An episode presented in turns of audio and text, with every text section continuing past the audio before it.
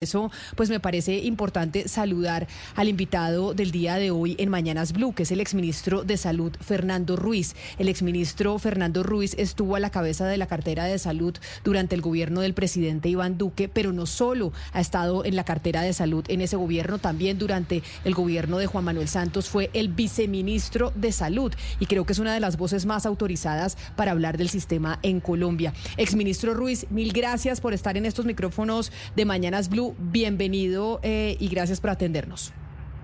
Buenas tardes, Camila. Un saludo para ti y para todas las personas que están contigo trabajando este día en Mañanas Blue. Y Me parece... Me parece importante, doctor Ruiz, que usted pues nos pueda servir en cierta medida como una voz en donde pues una voz que conoce del sistema de salud y que nos puede dar luces frente a quienes están diciendo la verdad y quienes no. Acá estamos hablando desde hace semanas de una situación de financiera del sistema de salud en donde el gobierno dice que están al día con la CPS, la CPS dice que están al día con la UPC, pero que esa UPC no es suficiente y que el sistema de salud que nosotros tenemos en Colombia no lo podemos financiar y que eso no es solo de este gobierno, sino de gobiernos anteriores. Y entonces ahí esa sería mi primera pregunta para usted. El sistema de salud que hoy existe en nuestro país, los servicios que nos prestan a nosotros los colombianos, ¿Es lo que pagamos o no es lo que pagamos? ¿O simplemente estamos teniendo un servicio de salud que es mucho más caro de lo que nosotros hoy tenemos presupuestado? Pues mira, es, muy importante esa pregunta porque yo creo que se ha hablado mucho eh, durante estas semanas pero no se han hecho una serie de distinciones que son muy importantes para que todos los tengamos en cuenta. Nuestro sistema de salud está, está dividido básicamente en, dos, en dos, en eh, lo que le llega a la gente en dos tipos de financiamiento. Una primera, que es el esquema de aseguramiento que viene dado por lo que llamamos el plan de beneficios, de todo aquello que está incluido en el, en el plan básico, en el plan de beneficios y aquello que no está incluido en el plan de beneficios. Cuando el gobierno, los gobiernos, porque eso han sido todos los gobiernos, calculan eh, cada año lo que van a pagar por cada colombiano por eh, la atención de aseguramiento, lo hacen a partir de los contenidos del plan de beneficios. Eh, y de eso, con base en eso calculan, este año vamos a pagar un millón, millón doscientos, lo que sea, por cada colombiano para que tenga su atención en salud y eso es lo que se le paga a la EPS y al asegurador. Pero resulta, eh, Camila, que no todo está incluido. ¿Qué no está incluido? Algunos elementos que no están en el plan de beneficios, incluidos eh, algunos medicamentos, como medicamentos que se usan para enfermedades, muchas de las enfermedades huérfanas, algunos servicios, digamos, servicios sociales y servicios complementarios como son los, los pañales, como son algunos suplementos dietarios que los médicos formulan y también está incluido el incluidos eh, algunos de los elementos eh, esenciales para la atención en salud que son estos medicamentos que van llegando nuevos, que van pasando la aprobación del INVIMA y que esos medicamentos eh, entran inmediatamente el médico a formularlo a pesar de que no esté incluido en el plan de beneficios. esa distinción es importantísima porque el asegurador está obligado fundamentalmente con la atención del plan de beneficios. Lo que no está en plan de beneficios no debe, en cierto, en cierto sentido, no debería estar incluido como obligación del asegurador. Es una obligación fundamentalmente de los gobiernos financiarla y es lo que se ha llamado en el pasado no post ha tenido una cantidad de diferentes acepciones. Cuando a un asegurador le pagan la, la UPC, eh, incluye solo el componente del plan de beneficios. Lo que está por fuera se introdujo eh, primero como el no post y en los últimos años, a partir del año 2020, se llamó presupuestos máximos, que son esos dineros que se dan para esas prestaciones. Y ahí es donde está parte muy importante del problema. Claro, y en esos presupuestos máximos, que es en lo que está la parte importante del problema, que es también una de las discusiones que tienen la CPS y el gobierno nacional, esos presupuestos máximos, ¿el gobierno nacional debería reconocer que son mucho más altos o no debería reconocerlo y, de, y desembolsar ese dinero? ¿O las EPS deberían manejar mejor sus finanzas y poder con la plata que tienen sostener el sistema? Porque lo que dicen desde el gobierno nacional, incluso nosotros tuvimos al director eh, de la ADRES la semana pasada, el viernes, en, esto, em, en estos micrófonos y decía lo que quieren las CPS, incluso después de la normativa de punto final que la puso usted, doctor Ruiz, es que el gobierno siga desembolsando y desembolsando y desembolsando plata y pareciera que eso fuera un barril sin fondo. Pues va a ser un barril sin fondo, lo ha sido y lo va a seguir siendo Camila hasta tanto estos, estos elementos no se incluyan en el plan de beneficios. Y ese fue el esfuerzo que hicimos en el gobierno anterior, donde pasamos a incluir cerca del 97% de los procedimientos y el 95% de los medicamentos en el plan de beneficios. Esos elementos eh, se ha debido hacer desde este gobierno un esfuerzo por seguir la inclusión, no se ha hecho y también hay que decirlo con justicia, siempre va a haber un remanente porque van a aparecer nuevas moléculas, nuevos medicamentos que entran al año y de alguna manera no están incluidos, no van a estar incluidos en el plan de beneficio. De manera que aquí es un problema con los presupuestos máximos o con el no post, lo que es un problema de gestión diaria de todos los gobiernos que nos ha tocado desde los pasados 10 o 12 años, no 15 años, de estar calculando, estimando y apalancando los recursos necesarios para que eso se mantenga, para que esos, para que se pague y se cubra esa obligación, porque si no se cubren las obligaciones, obviamente se genera un déficit, un desbalance que termina concentrándose en la EPS, que tiene al final delegada responsabilidad de pagar tanto lo del plan de beneficios como los presupuestos máximos. Ese es el problema. aquí, uno no puede decir que yo porque le pagué la OPC ya me libré porque son dos cuentas realmente separadas y aparte. Y ahí entonces, si son dos cuentas separadas y aparte, usted dice, una cosa es la UPC, el gobierno ha venido pagando la UPC, otra cosa son los presupuestos máximos y siempre vamos a tener que pagar más porque van a salir medicamentos más modernos, tratamientos más modernos y eso hay que calcularlo y eso saca la plata a la EPS y posteriormente el gobierno nacional o el Estado colombiano es el que la desembolsa. Eso quiere decir entonces, eh, doctor Ruiz, que el gobierno nacional, si quiere manejar o si quiere seguir con EPS va a tener que desembolsarle la plata. O esto va a salir más barato o saldría más barato si no hay que hacerle el pago a la, a la EPS, sino que el pago lo hace directamente el Estado colombiano como es lo que busca la reforma. Que ya la plata no haya que pagársela a las EPS, sino que sea la propia ADRES la que pague esos medicamentos y le pague a, las, a los centros de salud y demás que tengan las nuevas tecnologías. Camila, esa pregunta que tú haces es muy importante. ¿Por qué razón? Porque es que hasta que no haya una reforma sancionada, aprobada por el Congreso en cuatro debates y sancionada por el presidente de la República, el sistema va a seguir funcionando tal cual. Es más, incluso años después, tiene que haber una transición hacia lo que sería un nuevo sistema de salud. De manera que es obligación del gobierno nacional, hasta que tanto no esté funcionando, no, esté sancionada la ley, mantener las condiciones de integridad del sistema actual. No hay opción. Entonces ahí es donde vienen los problemas. En este momento se deben los ajustes de, la, de, presupuestos máximos del año 2022 y los del 2023. Ese es un hueco muy grande.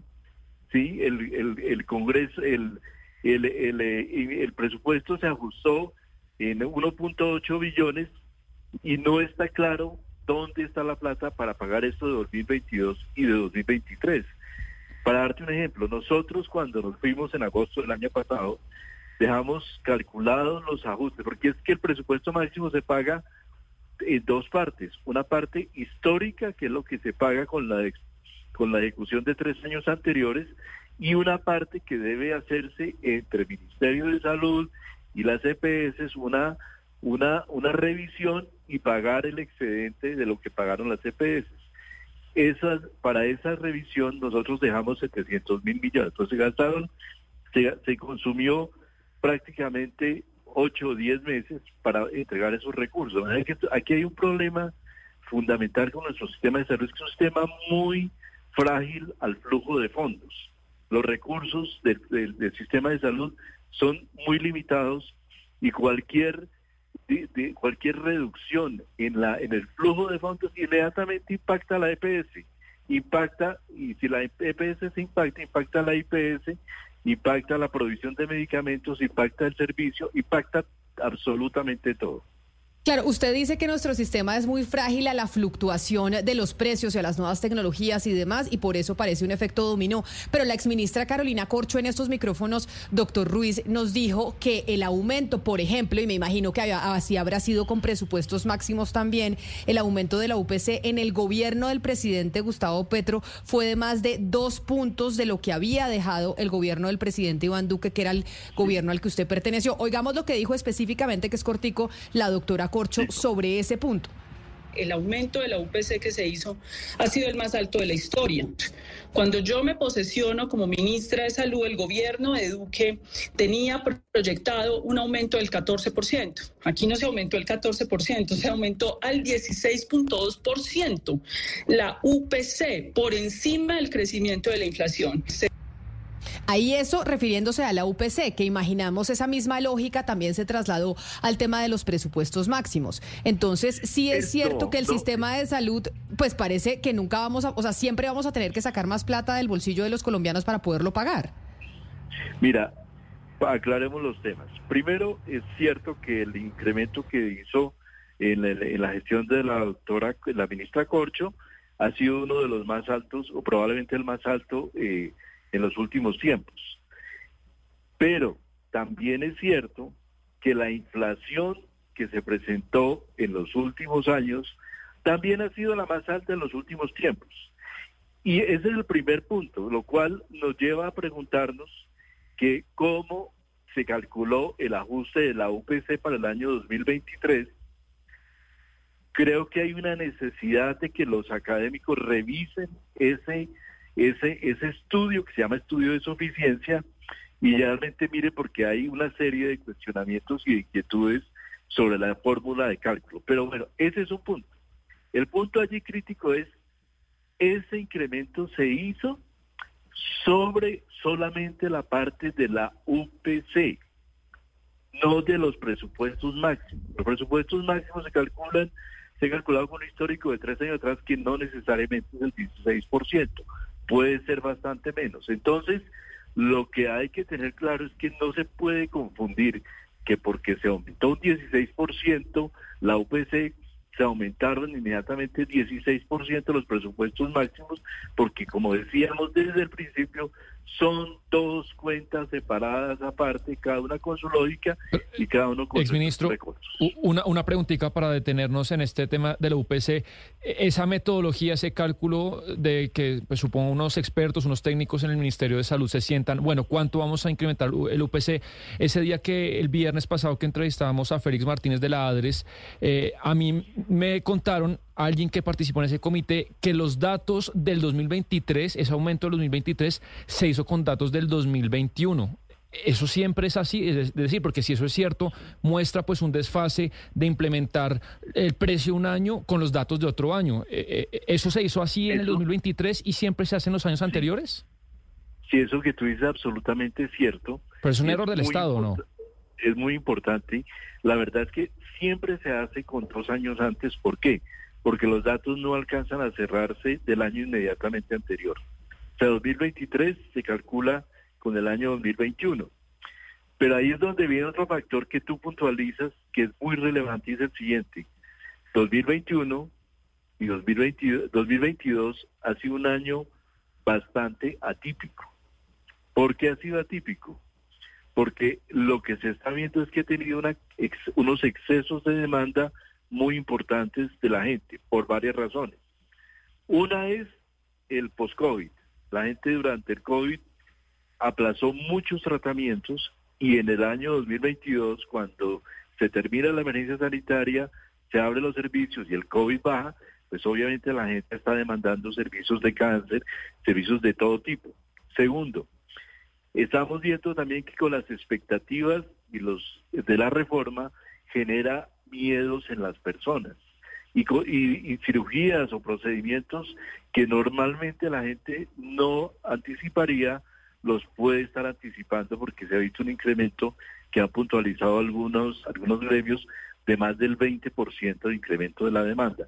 Esos, esos, esos, esas condiciones no fueron no quedaron recogidas seguramente en el estudio de suficiencia por el lapso de dos años antes para pagar para cubrir esos beneficios. De manera que por esa razón yo creo que hay que sentarse a revisar con sumo cuidado el estudio de suficiencia, no para criticarlo, sino para establecer cuáles fueron las bases de cálculo y si realmente, a pesar de que el incremento fue importante, eh, fue suficiente para cubrir los gastos que ha tenido el sistema en estos dos últimos años, donde se ha visto un incremento considerable, muy considerable, de la demanda de servicios. Sí, pero doctor Ruiz, la crisis no es solo de estos dos últimos años, no solo obedece a la pandemia, no solo obedece al 2022 donde la gente empezó a salir a hacerse tratamientos por la expectativa de la reforma o porque estaban guardados, estábamos guardados en las casas durante el eh, COVID-19.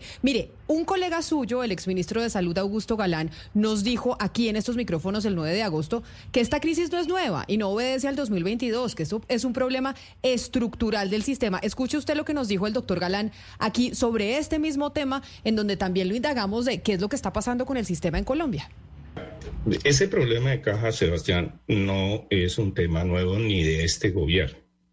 Eso hace parte de ese problema de fondo del cual se desprende lo que como consecuencia termina en un problema de caja. Porque si los servicios que tenemos que prestar nos cuestan más y la unidad de pago por, capitación no es suficiente para atender adecuadamente esos servicios, pues ahí se van acumulando unas deudas hasta que llega a los problemas de caja que hoy tenemos. Ahora, la coyuntura se ha agravado, digamos, esto ya lo vivimos, esta situación de crisis financiera fue la que desembocó en la, declaratoria de emergencia social del 2009, que la Corte Constitucional declaró inexequible, pero que autorizó o se, lograron obtener unos recursos que le dieron alivio en ese momento al sistema de salud. Eso ya lo vivimos. Lo volvimos a vivir cuando se igualaron los, los planes de beneficio en el 2014-2015 como producto de la ley estatutaria y darle cumplimiento a la sentencia T760 allí hubo un incremento eh, eh, eh, de recursos que, que, eso también hay que reconocerlo. El Estado colombiano ha hecho un esfuerzo muy grande a lo largo de estos 25 años para llevar el nivel de gasto al nivel que hoy lo tenemos, pero eso todavía sigue siendo insuficiente. Esta crisis se precipita como producto de un cálculo que no fue suficiente de la unidad de pago por capitación en el 2021-2022 que además eh, eh, se vio, digamos, adicionalmente afectado por la inflación que se dio en el 2022, por la devaluación y por un incremento en la utilización de los servicios como producto del represamiento de la pandemia Ahí entonces, doctor Ruiz, como escuchado está el doctor Galán, hubo, o lo que él menciona como experto también en el tema, es que hubo un error de cálculo en el 2021, de 2021 a 2022, que era pues el gobierno, la etapa que correspondía mm, a su administración en el ministerio. Hello, it is Ryan, and I was on a flight the other day playing one of my favorite social spin slot games on chumbacasino.com. I looked over the person sitting next to me, and you know what they were doing? They were also playing Chumba Casino. Coincidence? I think not. Everybody's loving having fun with it. Chumba Casino is home to hundreds of casino style games that you can play for free anytime, anywhere, even at 30,000 feet. So sign up now at chumbacasino.com to claim your free welcome bonus. That's chumbacasino.com and live the Chumba life. No purchase necessary. DTW, void, were prohibited by law. See terms and conditions 18 plus. De salud. ¿Por qué se calculó mal? No, no, hay no un error de cálculo y me da pena corregirte, Camila, porque ahí no hay ningún error de cálculo. La inflación, si tú miras el estudio suficiente, se calculó con la proyección de la inflación que venía desde los años anteriores. Lo que pasa es que la inflación en, los, en el año anterior fue muy superior a la, a la, a la, a la esperada, que es la inflación que hemos sufrido en Colombia, no solo en salud, en alimentos, en vehículos, en absolutamente todo. De aquí un encarecimiento muy grande de todos, todos los bienes, servicios y productos de la economía. Por esa razón, nosotros dejamos en el cálculo, en la, resolución que ajustó la UPC, una cláusula muy clara de que trimestralmente se debería revisar cómo estaba comportándose, porque además nosotros hicimos un tema que fue muy importante, que fue una ampliación del plan de beneficios. Esa trimestralmente se ha debido revisar los parámetros de estimación de la suficiencia. Y te quiero decir que no se hizo. Entonces, como no se hizo, nos encontramos finalmente con un crecimiento gigantesco de la inflación que después tuvo dificultades para recogerse posteriormente. Pero volviendo atrás, el tema, lo que tú decías en la parte inicial y plantea doctor Galán es cierto, es decir, este problema viene desde muchos años atrás, desde por allá el año 2008, eh, y siempre hemos venido siendo sujetos de estas crisis, estas eventualidades. ¿Cuál es el tema? Nosotros tenemos un sistema profundamente garantista. Aquí prácticamente todo lo que entra en el mercado de medicamentos, de procedimientos, todo inmediatamente puede ser formulado por los médicos. Eso no es así en todos los países del mundo. En la gran mayoría de los países del mundo no sucede así. Simplemente la gente va, si no hay la, el servicio, si no hay la atención, se empiezan a dilatar, se generan listas de espera, la gente, las entidades van ajustando sus, sus costos, sus gastos a la disponibilidad de recursos y el que termina sufriendo finalmente es el paciente con demoras muy largas en los procedimientos, de la entrega de medicamentos y todo lo demás. Nosotros tenemos un sistema que es profundamente garantista donde si la persona no recibe el servicio, no recibe el medicamento, inmediatamente pone una tutela e inmediatamente se da. Eso es lo que empuja esta dinámica tan grande de un sistema profundamente presionado por el tema financiero y ahí es donde está el oficio del ministro de Salud, del ministro de Hacienda, de estar permanentemente vigilando y tú le puedes preguntar a todos los que hemos sido ministros de salud, una parte muy importante de nuestro tiempo y de nuestras angustias ha sido durante los pasados 15 años ver cómo logramos estar inyectándole permanentemente servicios de recursos financieros al sistema para que el sistema no se funda, no se colapse en un problema de atención. Y ahí es donde yo creo que está parte muy importante del oficio. Entonces, al final, se van acumulando, como se han venido acumulando, unas deudas muy importantes que, que, que, que se generan en las, en las IPS, en los hospitales, pero donde también hay que tener una claridad de que esas cuentas tampoco son del todo claras, porque aquí salí, llevamos también 15 años hablando de que las de la, cartera, el año pasado algunas declaraciones que eran de hasta de 50 billones, se confunde la cartera corriente con la cartera ese, ese punto me parece importante, doctor Ruiz, y es cuando usted dice esas cuentas tampoco son tan claras. Esas cuentas que usted dice que no son tan claras, que es uno de los argumentos que presenta el gobierno nacional, actualmente el gobierno del presidente Petro, es que esas cuentas que presentan las EPS, pues a veces no son tan claras por cuenta de que también tienen hospitales y tienen otros servicios y se confunde una cosa con la otra. ¿Usted coincide desde el gobierno, cuando usted estaba ahí, que a veces las EPS tienen que presentar esas cuentas de una manera más diáfana? Sí, pero mira, más, que, yo creo que el que tiene que tener primero la claridad es el gobierno y es el ministerio. Es decir, yo, si yo tomo las cuentas que me trae un gremio eh, las de cartera y las presento como las deudas de cartera, pues tengo que tener la claridad de que esa, esa cartera corresponde a quienes están afiliados a ese gremio particular. Primera consideración. Segunda, el ministerio tiene sus propias cuentas que son las que deben, las, son las, digamos, oficiales públicas, que son las de la circular 30. Pero aún en esa cuenta, imagínate, Camila, que hay unas discrepancias tremendas. Por darte un ejemplo, eh, simplemente el total de la cartera de que presentan las IPS en el régimen contributivo Para el junio del, de este año, junio 30 de 2023, son de 21 millones y medio de pesos. Las cuentas que presentan las EPS son de 9 billones 500 mil pesos, o sea, prácticamente la mitad. Entonces, uno se pregunta qué es lo que sucede acá, por qué hay esas discrepancias tan gigantes entre la cartera que presenta las IPS y la sociedad que presenta la IPS. Y hay varios factores. Hay un tema histórico en el sistema de salud colombiano de no descontar las cuentas en los estados financieros de las IPS en especial, de las EPS también, pero muy especialmente de las IPS. ¿Por qué razones? Imagínate que un gerente de una entidad pública no tiene prácticamente ningún incentivo, así le paguen los, recursos para eh, para pagar el salda, para bajar esas cuentas, esas, eh, para eh, castigar esas carteras porque simplemente cualquier castigo de cartera le abre inmediatamente un proceso en la Contraloría General de la Nación.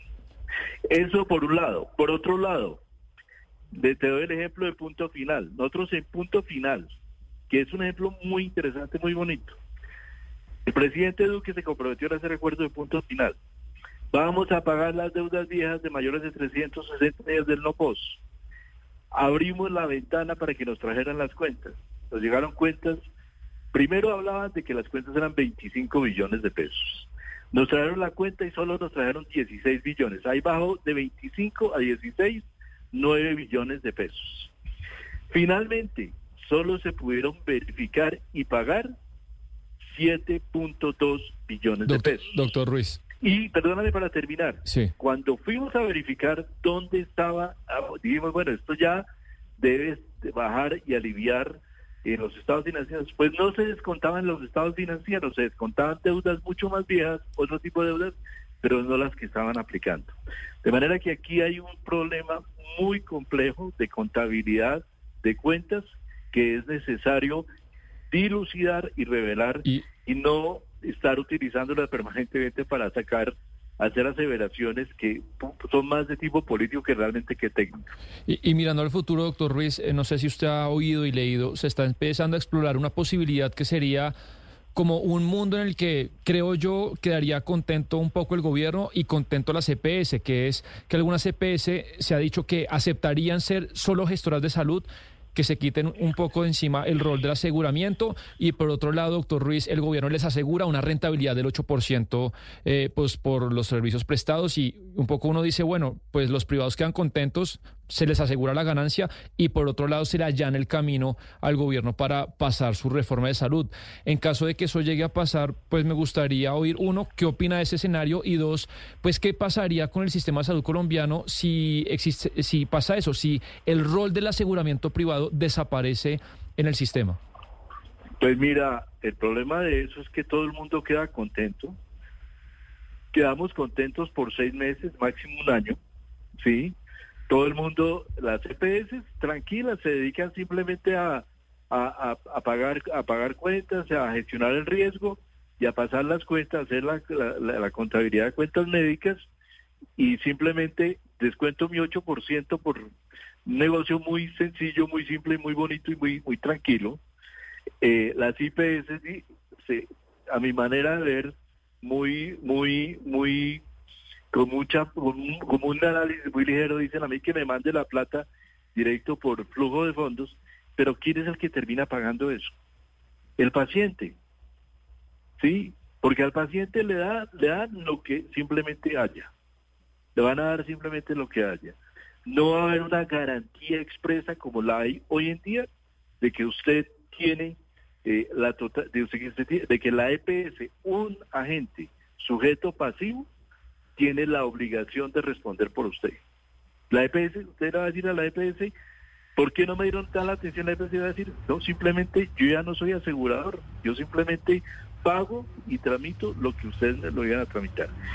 Y lo más grave es que ese sistema va a terminar colapsando porque no hay plata para pagar todo eso. Al final, al final si no hay un sistema eficiente como el que se tiene ahora, donde los recursos se utilizan de manera eficiente y el mismo que gestiona el riesgo gestiona lo financiero, lo que sucede es que los recursos van a ir por un lado y cuando no haya plata para manejar los tratamientos, simplemente se acabó la plata y usted tiene que esperar hasta que le llegue la atención del servicio de salud. ¿A quién va a tutelar? ¿A la EPS? La EPS ya no tiene la obligación. ¿A quién va a tutelar? ¿Al, Ministerio de Salud? El Ministerio de Salud dice, no, tranquilamente, yo no soy la entidad que, se encarga de prestar el servicio. La ADRES dice, yo solo voy a ser financiero. Entonces, a los centros de atención primaria voy a tutelar. Son entidades que probablemente tengan unas personalidades jurídicas o no la tengan o sean muy débiles. De manera que ahí lo que va a haber finalmente es un deterioro de la atención en salud en un esquema de eso donde en principio todos quedan contentos y al final termina pagando el paciente.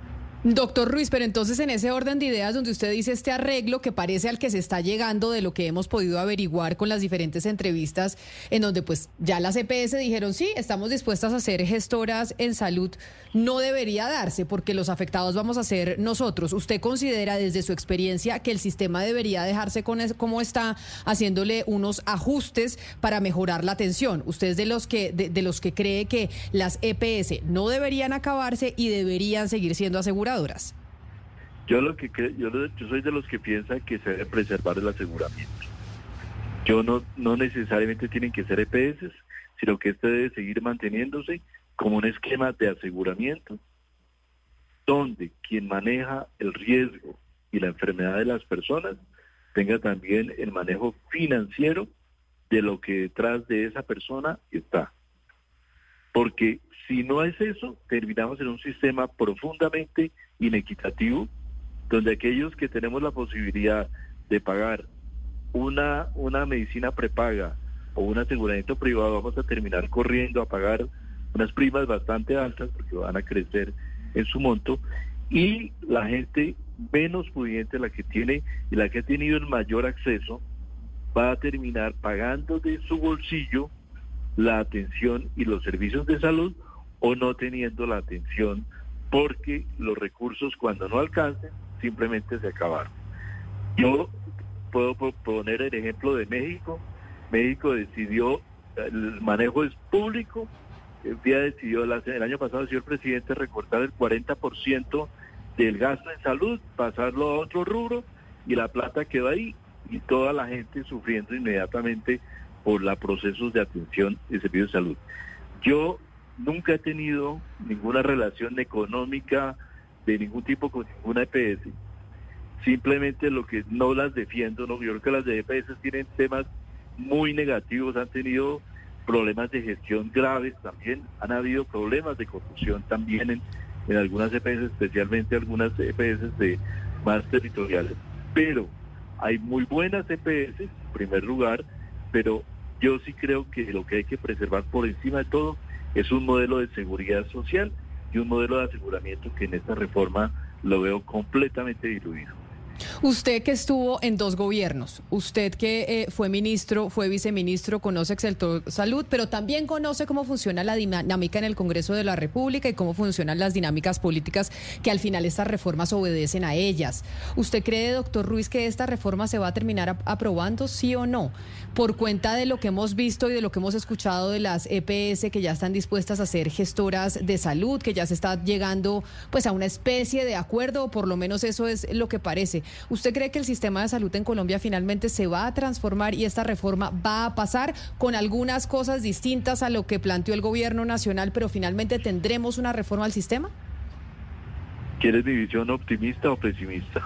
Pues quisiera las dos. Entonces, si quiere, deme primero la pesimista y después la optimista. Yo creo que la, la, pesimista, que yo creo que es la más probable, es que esto termine aprobándose, termine pasando en el Congreso de la República por un tema puramente de transaccionalidades políticas y de negociaciones políticas, con muy poco consideración técnica y que al final eh, termine, termine, terminemos en una situación muy complicada, eh, porque el tema que a la altura que ya estamos, esto, es una transición de este sistema a otro sistema va a ser terriblemente compleja y yo creo que allí es donde los colombianos, especialmente, eh, y ahí viene mi parte optimista, yo todavía soy optimista de que la opinión pública de una demostración, haga, demuestre a sus congresistas que si ellos son perjudicados por las decisiones y la voto que hagan en el Congreso de la República, se lo cobren en el año 2026, como lo planteó el, el, ministro, el exministro Echeverri. Yo creo que el Congreso de la República y los congresistas están jugando mucho de su futuro político en esta reforma a la salud. Esta es la reforma más importante, de, social más importante de un país, es la más importante de Colombia, es la única reforma que, que donde hay una cobertura del 100% prácticamente de toda la población. Es la única reforma que, le, que tiene un efecto inmediato en la reducción de la pobreza por la reducción que hace el gasto de bolsillo. En Colombia el gasto de bolsillo es el 14%. De 100 pesos que pagamos en salud, solamente pagamos 14 pesos de nuestro bolsillo. Si usted va a todos los países de Latinoamérica, están entre el 32 y el 45 hasta el 50% de gasto de bolsillo. O sea, de los procedimientos, una persona con un cáncer termina pagando la mitad de su quimioterapia, de su radioterapia, de su propio bolsillo o bolsillo de las familias. Este sistema de salud, Camila, tuvo la capacidad de atender el COVID, atender casi 100 mil personas en unidades de cuidado intensivo y esas personas pagaron cero pesos. Si usted va a cualquier otro país durante el COVID encuentra todo lo que tuvieron que pagar las familias y hipotecar o muchas veces ni siquiera acceder a una unidad de cuidado intensivo porque no había forma de pagarlas. Entonces yo creo que ahí es donde es con estos que están jugando los señores congresistas y es donde yo creo que tienen que ponerse realmente la mano en el corazón y tener una claridad muy grande de con qué están jugando en esta reforma social, en esta reforma de salud y cuáles son los efectos regresivos que puede generar esta reforma.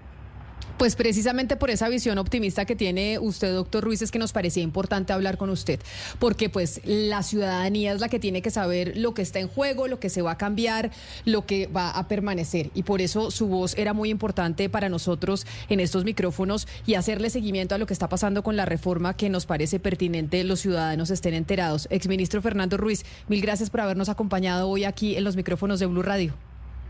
Bueno, Camila, muchas gracias. Un saludo a todos. Step into the world of power, loyalty, and luck. I'm gonna make him an offer he can't refuse. With family, cannolis, and spins mean everything. Now, you wanna get mixed up in the family business. Introducing The Godfather at ChumbaCasino.com. Test your luck in the shadowy world of The Godfather slot. Someday. I will call upon you to do a service for me. Play the Godfather. Now at Chumpacasino.com. Welcome to the family. No purchase necessary. VGW Group. Void where prohibited by law. 18 plus. Terms and conditions apply.